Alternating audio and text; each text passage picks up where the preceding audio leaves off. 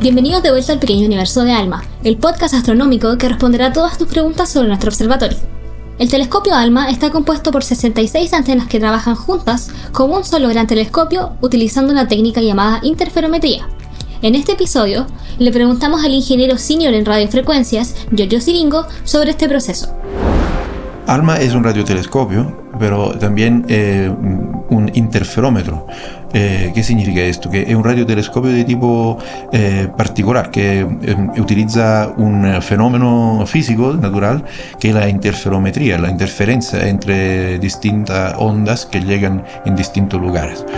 Para explicar este concepto, eh, pensamos que las antenas de ALMA están distribuidas en el, altiplano a distancia de hasta de 16 kilómetros, distancia de kilómetros.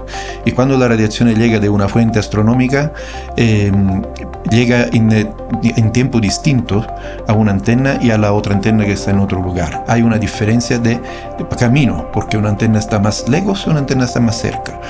Esta diferencia de camino en términos de si la, la medimos en, eh, en, términos de velocidad de la luz, produce una diferencia de fase en la eh, radiación que llega de la, de la fuente astronómica que estamos observando. Así que la luz puede que tenga que viajar un poco más lejos para llegar a una antena o a otra, pero esta diferencia es muy difícil de medir. Esta diferencia de fase es fundamental para un interferómetro porque utilizando esta eh, eh, diferencia de fase se puede eh, descubrir mucha información. Eh, se puede em, hacer interferometría, o sea, se hace la interferencia entre esta información que llega en distintas antenas en distinto momento y con distinta fase. Entonces, ¿cómo funciona este proceso tan delicado y preciso en el Observatorio ALMA en pleno desierto de Atacama?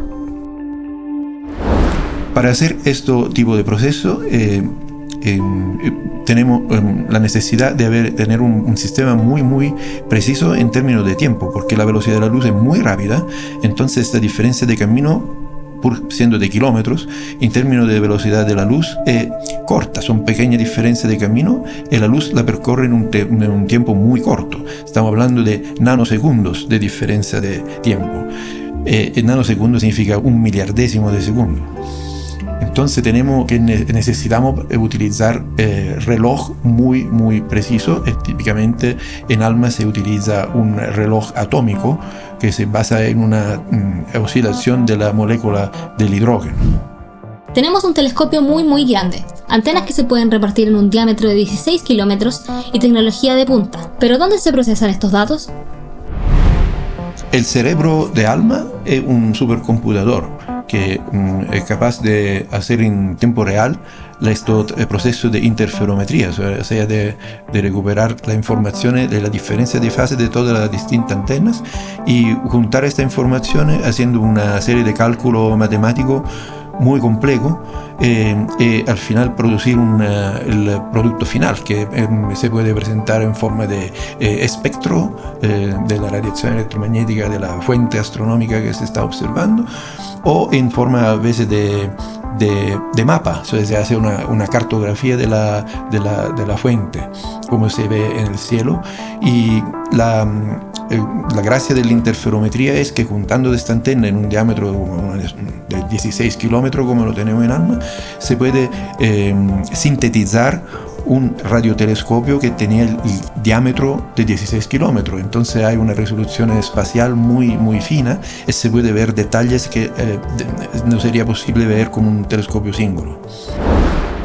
La mayoría del equipamiento que ALMA usa fue desarrollada específicamente para este telescopio.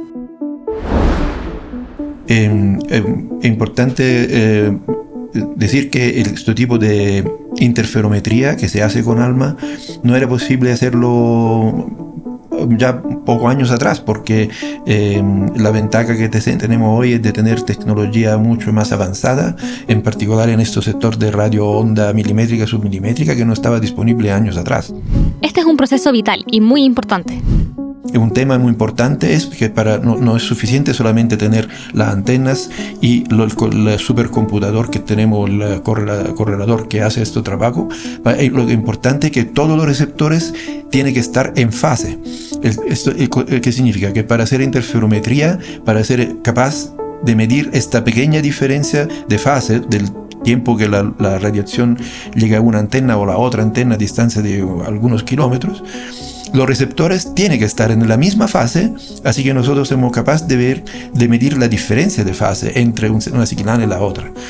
Esto implica una, una, una dificultad muy grande que nosotros Estamos eh, tratando con eh, fibra óptica para distribuir la señal a toda eh, la, la, base donde se están estacionadas las antenas en ese sector de, que tiene un diámetro más de 16 kilómetros.